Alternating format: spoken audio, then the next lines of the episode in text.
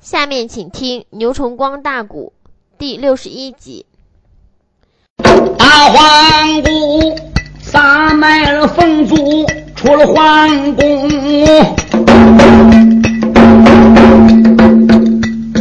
简单的讲，回到了自己高楼棚。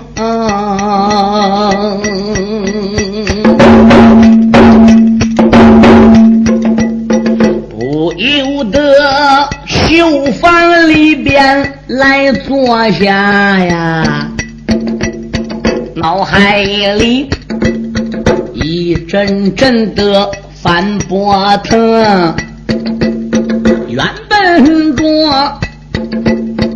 皇宫的院里点点香，花。暗暗的，父王不住怨一声，老人家，你不听女儿良言劝，到最后吃亏上当才不轻，难难过，万一是领兵。来到此，那是内后三国的联军大宋公，临分手，我和怀兴讲清楚啊！我倒说能劝父王受战争，父王没听我的劝。倒叫我如何的去见杨怀兴大公主？句句都说心里话呀，不由得咬咬牙关把眼睁。环顾在自己的绣房，来回踱步，哎。心中暗想：父王，那你老人家就不能怪女儿我无情了。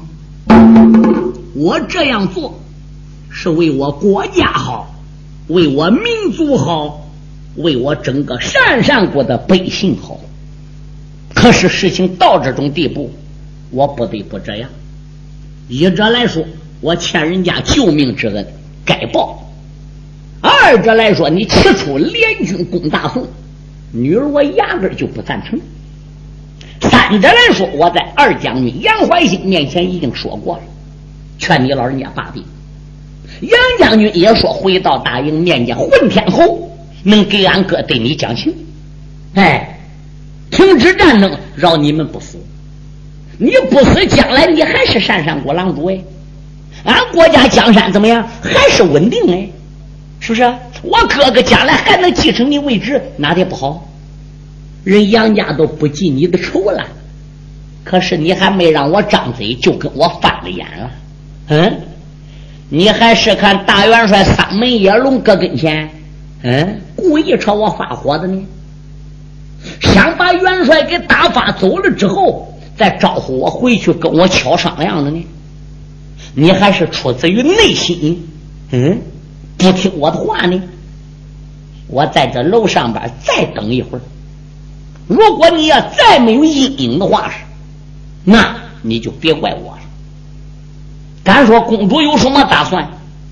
公主来时跟杨怀兴说的，嗯，今天我回来劝我父王归降，撤兵，我就给你信音。今晚没有信音，最多顶到明天晚上。嗯，见面呢还在老地点。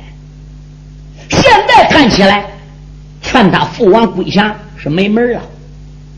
那只有按照我自己的计划，他这就准备给杨怀兴写信。今夜三更天，他到东门给宋营、给穆元帅开门，放宋将进来，内外夹攻，杀西夏国、山上国一个措手不及。他就这样打算，但是他还有一种侥幸的心理。所谓侥幸的心理，就是刚才我说的，认为他父王是搁元帅叶龙跟前演戏的。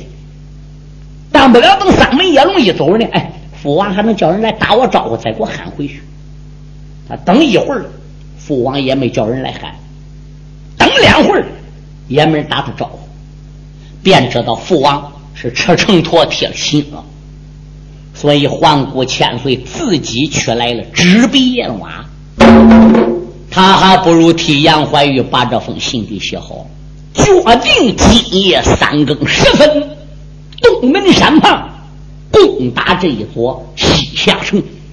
哎，信写好了之后，心中暗想：怎么送出去呢？哎，正好这个时候怎么样？他贴身的丫鬟就来了。春梅拎着个茶壶给他送茶来的。公主，茶到了。哦哦哦，放下吧。哎，还有事吗？公主，春梅呀，什么事你来。我脸前有座位，你坐下。谢公主，公主啊，你看我有什么事吗？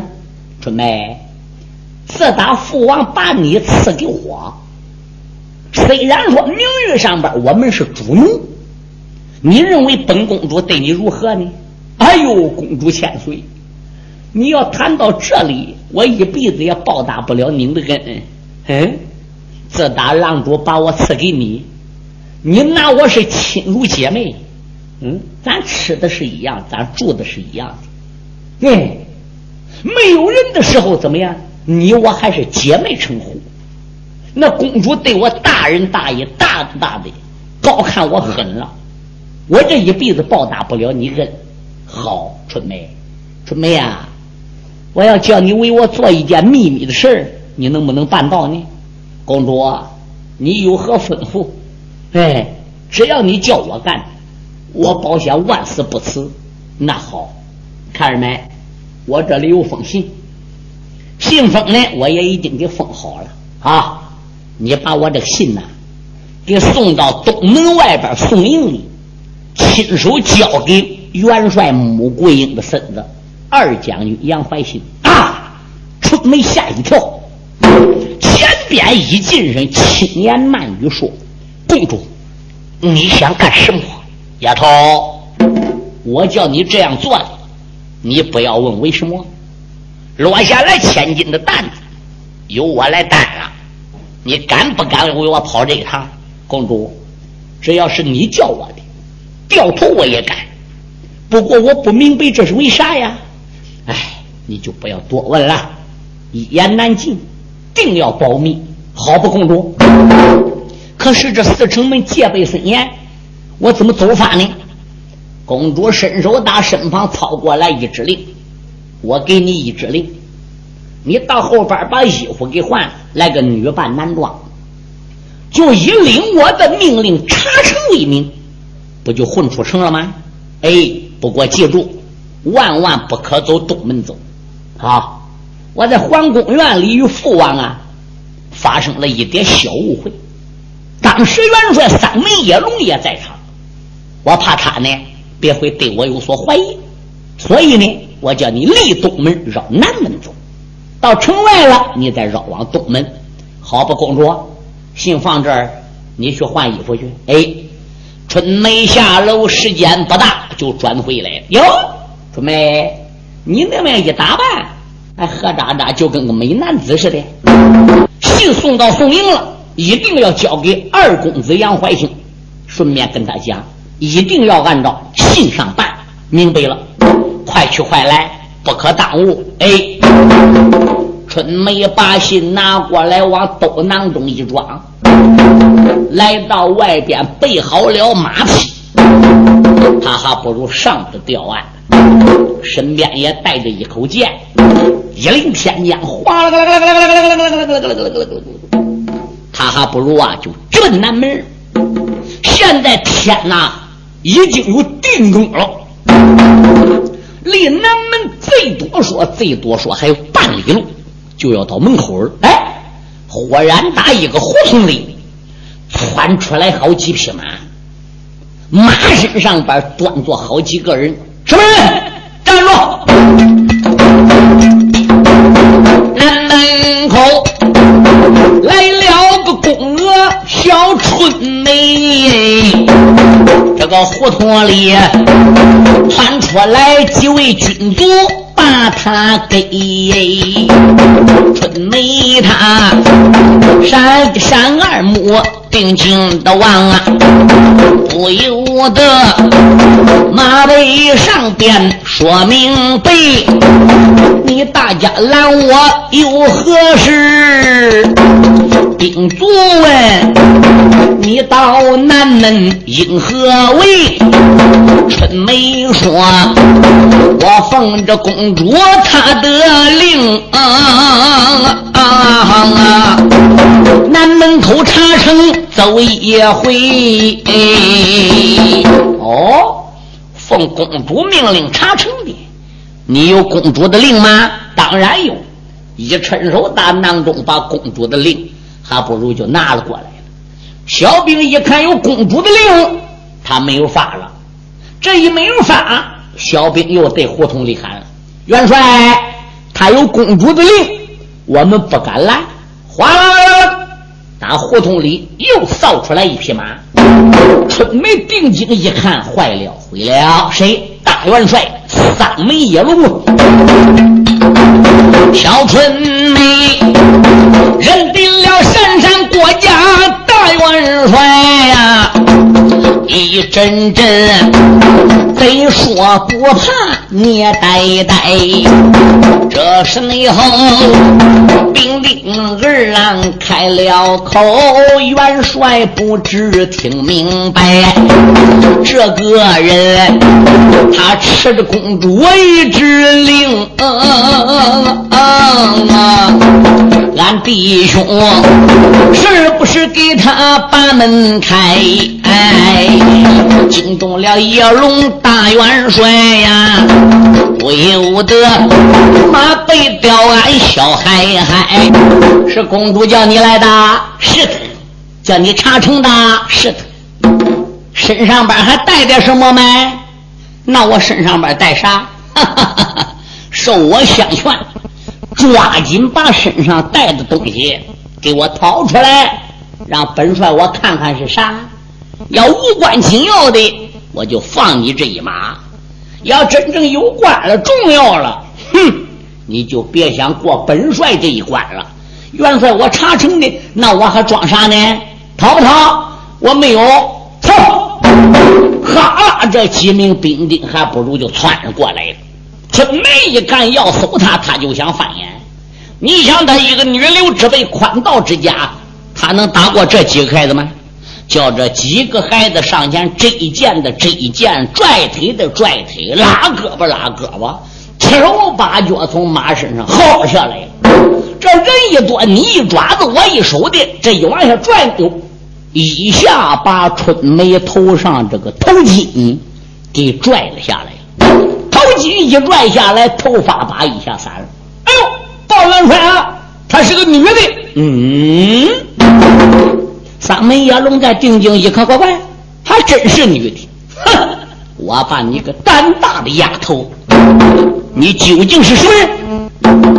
你不说奉命查城的吗？你一个小小的丫头，哪里来公主身边的令？元帅，你有所不知。可怜，因为我从小爹娘死不早，我自卖自身才顶到皇宫里边。万没想到到皇宫里边比登牢还要难受，我受尽了折磨，受尽了压迫，实实在在我也受不了，我想回娘家，所以我偷偷打皇姑身边盗来一支令，女扮男装，我想逃跑出城，我想去家的。哦。书友们，这个春梅还算真不孬了。到这种情况下，他并没出卖公主啊。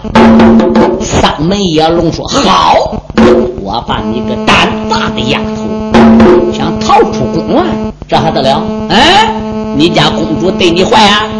你家公主对你不啊？被欺压急了才想走的。我有点不大相信。我认为你身上还有东西。走。”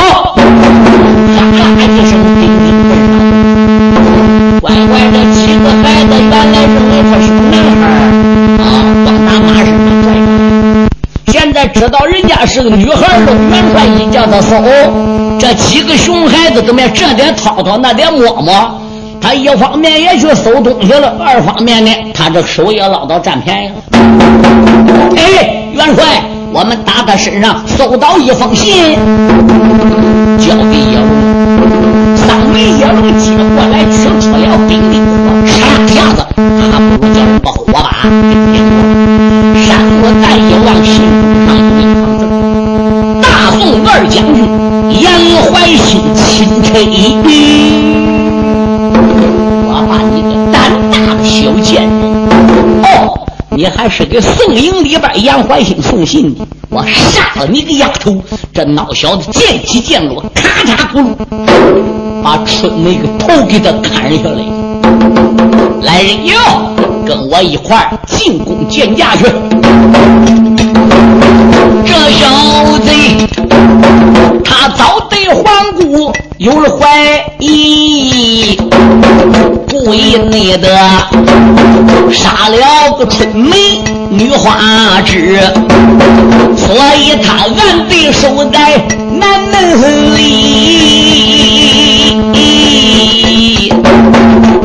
领了兵丁关虚实，咋不巧啊？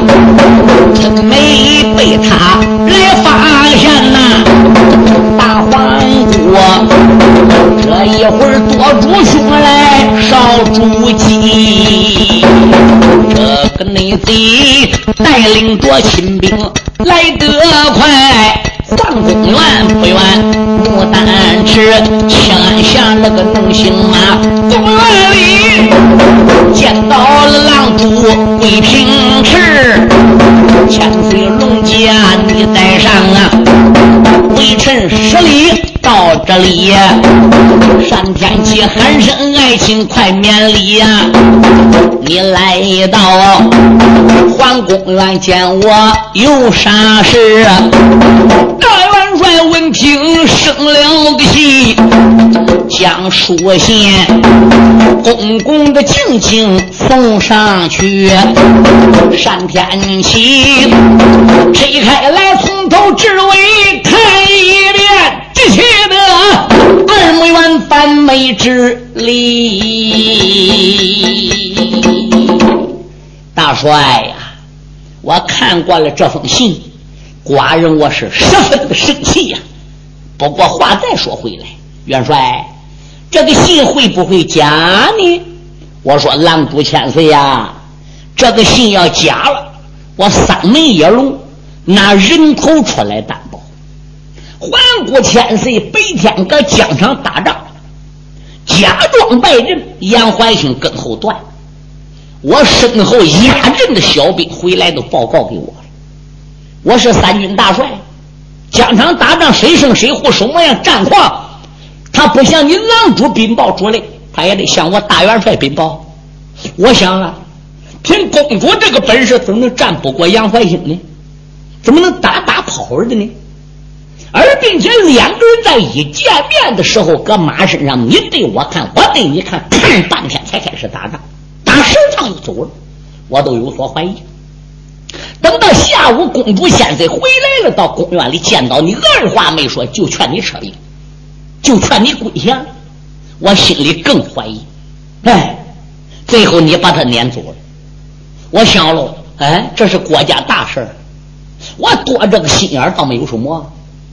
我身为三军大帅，要不多这个心眼，要没有一点防备，作为我们公主的身份，这样的角色，真要跟宋江有私通，俺西夏城不都完了吗？我有胆无子，我巡巡城吧。哎，公主也是了不起人，他私通宋营了，就去给送信了，他也不能直接到达东门走，他不从北门绕，他就从南门绕。我在南北门都已经设卡了，南门是我自己亲自去的，北门是我的副手。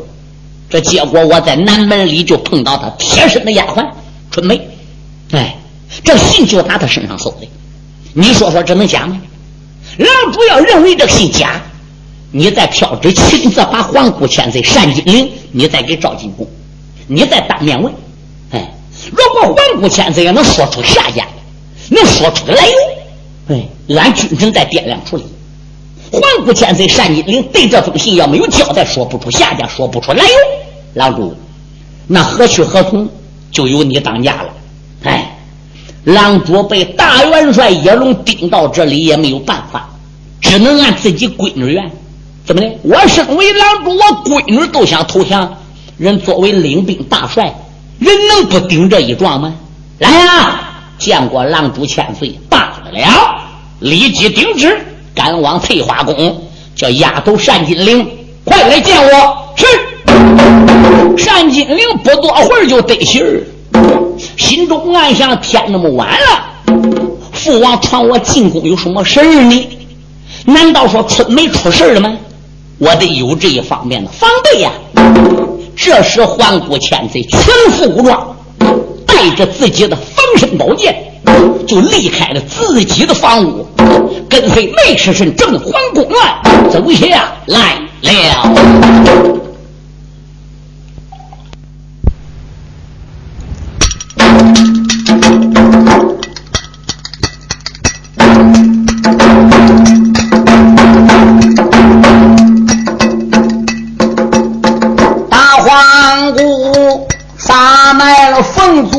往前行，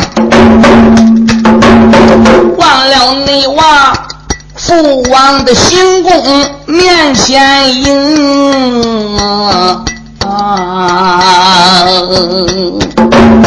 简单内讲，来到了父王行宫院呐，看了看，还有那大帅。丧门叶龙，自己的哥哥单太子哎，现如今也在元皇宫。父王他面沉似水，多可怕呀！没讲话，把眼睁有好几睁。大姑娘到郎主跟前飘飘的拜，父王不住口内称啊。父王龙家你在上，女儿你我。磕头请安到来临，上天起，把龙案一配，连声响啊，连八个胆大的丫头骂出了声，你吃了雄心吞豹胆，再不然挑爱的张胆将身猛，白日里战场去领阵。最不该私通宋将杨怀兴啊！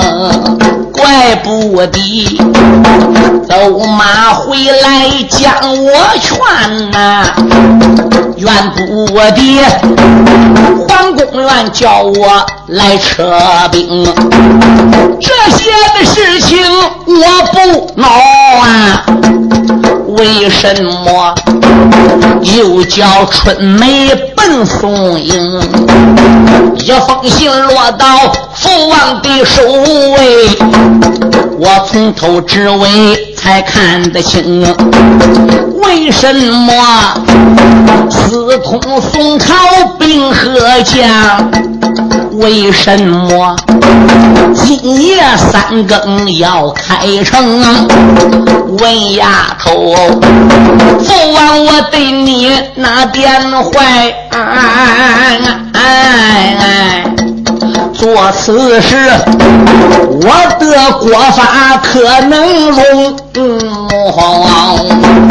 大元帅领兵查城。待到了此，那春梅宝剑下边一命的情，陷入内金，物证人证全都在呀。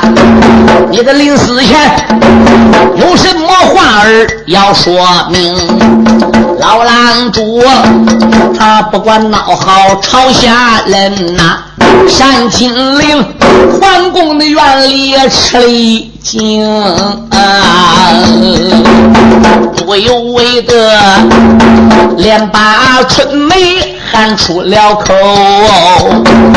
你为我在西夏城里死得凶，他看看叶龙。大元帅呀，那个嘴一阵狞笑把话明。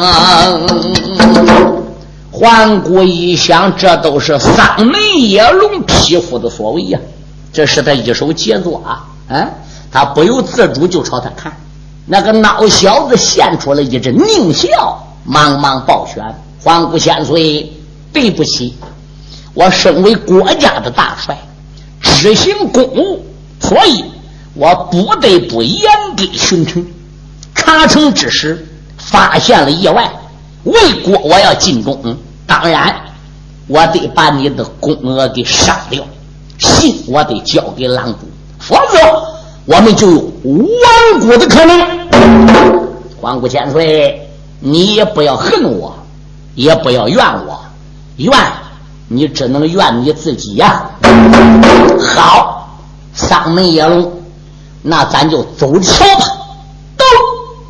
狼主又说话了：“我把你个胆大的丫头，事到如今，你还不求丧门元帅讲情，还不向父王我多磕头多说好话，还跟元帅在较劲赌气走桥。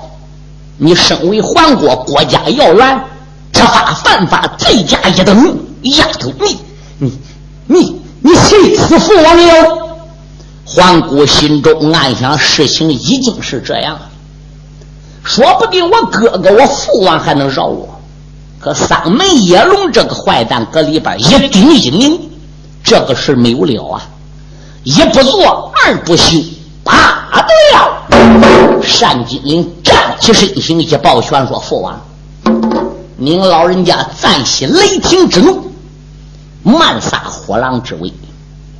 孩儿我做错了事，私通大宋，你老人家可以拿我正法。不过我临死前有话要跟你老人家讲讲。我并不是私通大宋，我是为我们自己君臣着想，为我们的国土全国的百姓着想。你。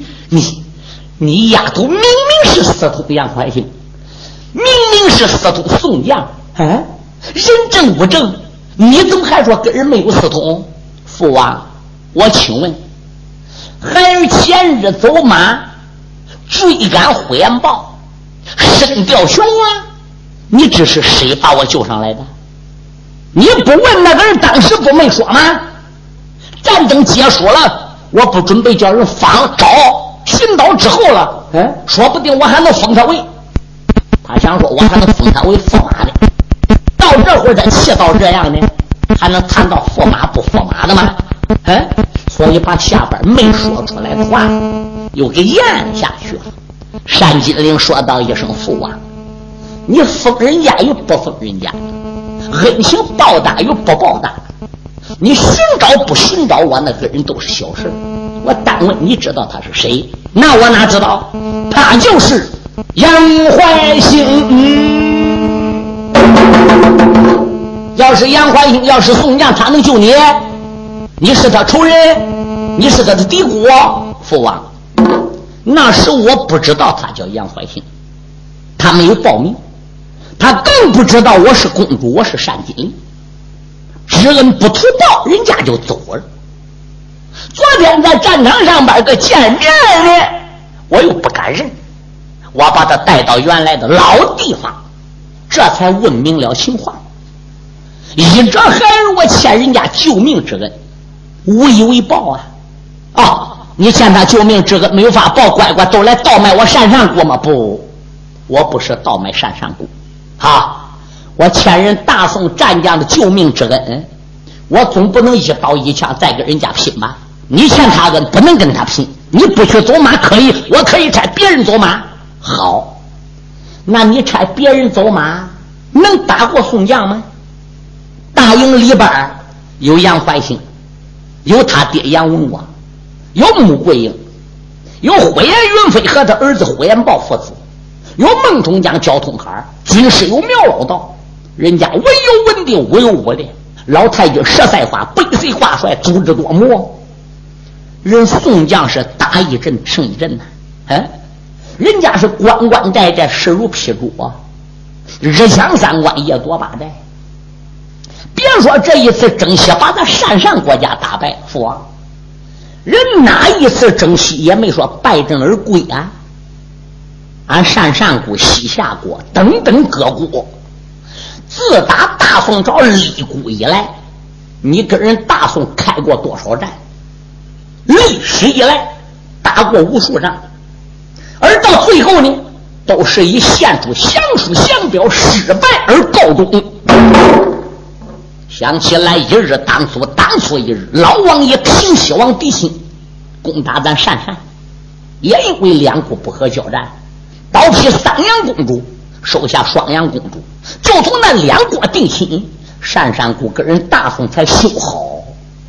你这一次新兵说你老狄家报仇的，嗯，这才要去夺大宋，你又开战了。可是打到现在，你关寨都丢了，山上国皇城也丢了，狄家仇也没报，给狄南虎一条命也弄没有了，也掉悬崖去了。现在又顶到西夏国这个老窝了，你想想这一阵又能打过人家吗？嗯。俺要能献出降表了，宋朝人能高抬贵手了，两国都过着太平的日子，这是好事。这能叫私通敌国吗？父王啊，我是为您，我是为西夏国君臣大家着想，您老万万不要执迷不悟。三门叶龙说道一声：“郎主啊，现在黄国把所有的事情都已经承认。”你说这个事情该如何处理吧？老臣这个元帅能当就当，不能当我立即把帅印交给你。现在这个事还没被西夏郎主纳延雄知道。俺自家军臣发生这事要不做个了断，这个事张扬出去要被狼主纳延雄知道，西夏国军臣能饶俺吗？俺现在是登个人家国门上，寄人篱下。你两国狼主何写信又去犯南南国？南南国现在大兵已经出动了。嗯，现在俺自家出来这样的叛贼，狼主，你说你不处理，三军我如何调动？将领哪个能听我的？嗯，家贼难防，你说这还得了？嗯，狼主说来呀，把这个小丫头立即给我捆起来，推到外边给我挑了一。单金陵一看，今夜父王饶不了他明知道哥哥也在此，叶龙也在此，其他还有很多大将封锁公园，杀也杀不住，就闯也闯不了。又知三门叶龙这个孬小心狠毒辣，单金陵嚓啦把宝剑拽出来，往肩架上一站，站住！众将都站着，金瓜武士都停住。郎中说：“丫头，你想怎么着？”父王。我死倒是小事，我这一条命没有什么了不得的。但愿女儿我死过了，你老人家仍然要记住我的话，投奔大宋归降，献出降书顺表不会错，不然您老最后也不能得到山东。双方这时候左着宝剑，一较劲，脖梗一转弯儿，可怜。拔剑自刎，此时关丁公一头栽在皇宫院里。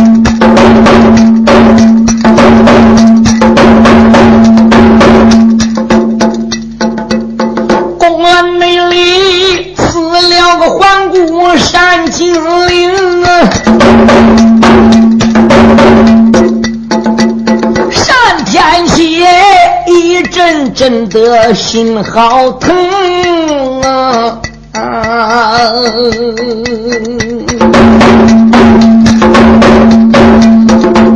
喝大内的疼坏了手缺大太子啊！玉梅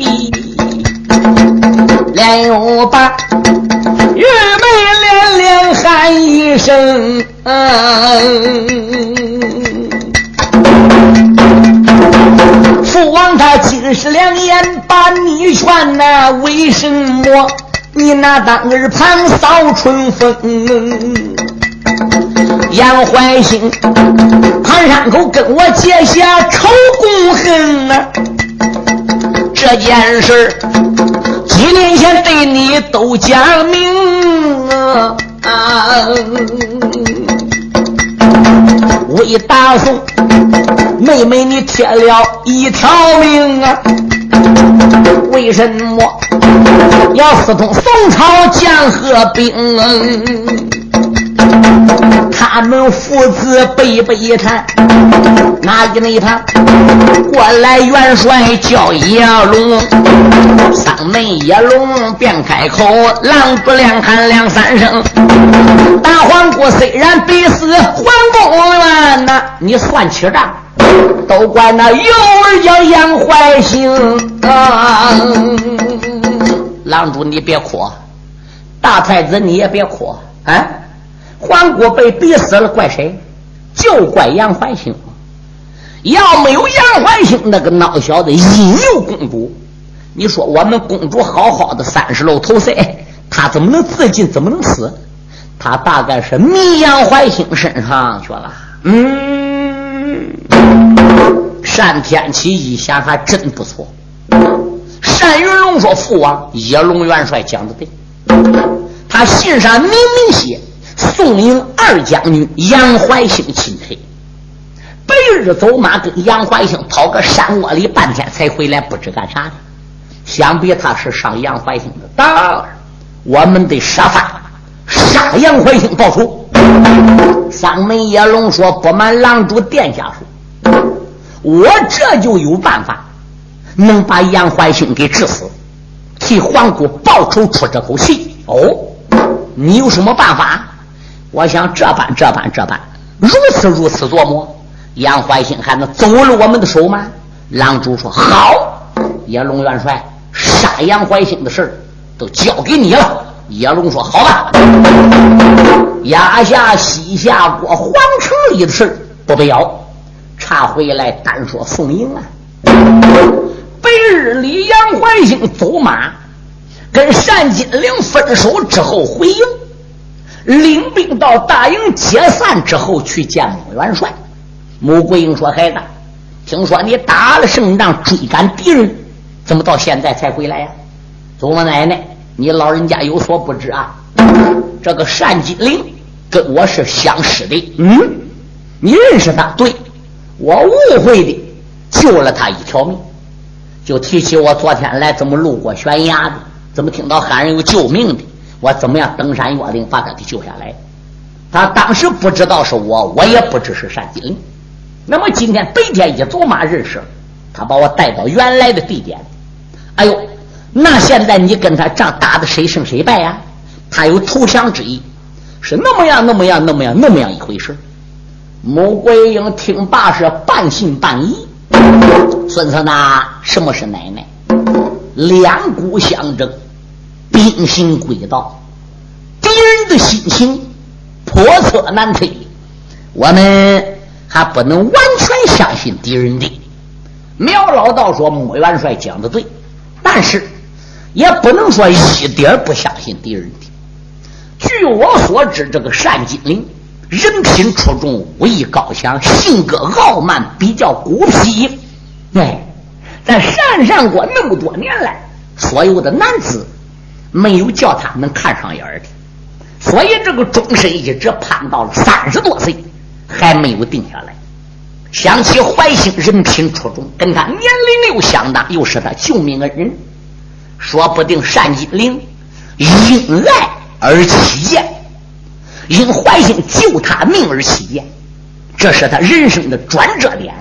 哎，通咱大宋，帮咱大宋，也不是不可能的。啊。不能相信，不能全信，那就这样式了。最近天把两天，咱们不出马，咱们不打仗，就后等单金陵的信。他跟怀兴分手了，不说了吗？今晚就有消息。哎，今晚没有消息，最多到明晚上。马过明晚再没有消息，咱们后天天亮再继续开兵应战，那不就行了？苗先生讲的对。结果头一天晚上等，没等到单金陵消息。其实单金陵都头一天夜里都死过了，自尽了。等到第二二天白天还是没有消息。等到第二天晚上晚黑了，哎，有消息了。报元帅，穆桂英说：“报喜何事？”营门外突然来一名兵力，用凋零剑对咱营门射，箭插在营门上，我们拔下来一看，箭上边穿一封书信。现在书信在此，交给元帅过目。大元帅穆桂英伸手把信给接过来，一看，信封上边有一行字二将军怀心钦佩。”哟，穆桂英说：“怀兴，你快来看样，这可能是单金陵的。哦，到底年龄大？那穆桂英七十多岁了。他在这底边一望，这个信封一卷，还真有三个小字。”单金陵，杨怀兴到奶奶跟前接过书信，哧啦把信皮撕开，哎，打里边把信瓤还不如拿出来，夹出了信让，吹风打箭，在灯光下一看，上边简单几句话：杨将军，昨日农家与你分手，回宫后劝父归降，怎奈父王固执，一时。难以回头，故今夜约你三更之前到达老地方相见。你我二人商量一下如何攻打西夏城，不可误事。且且。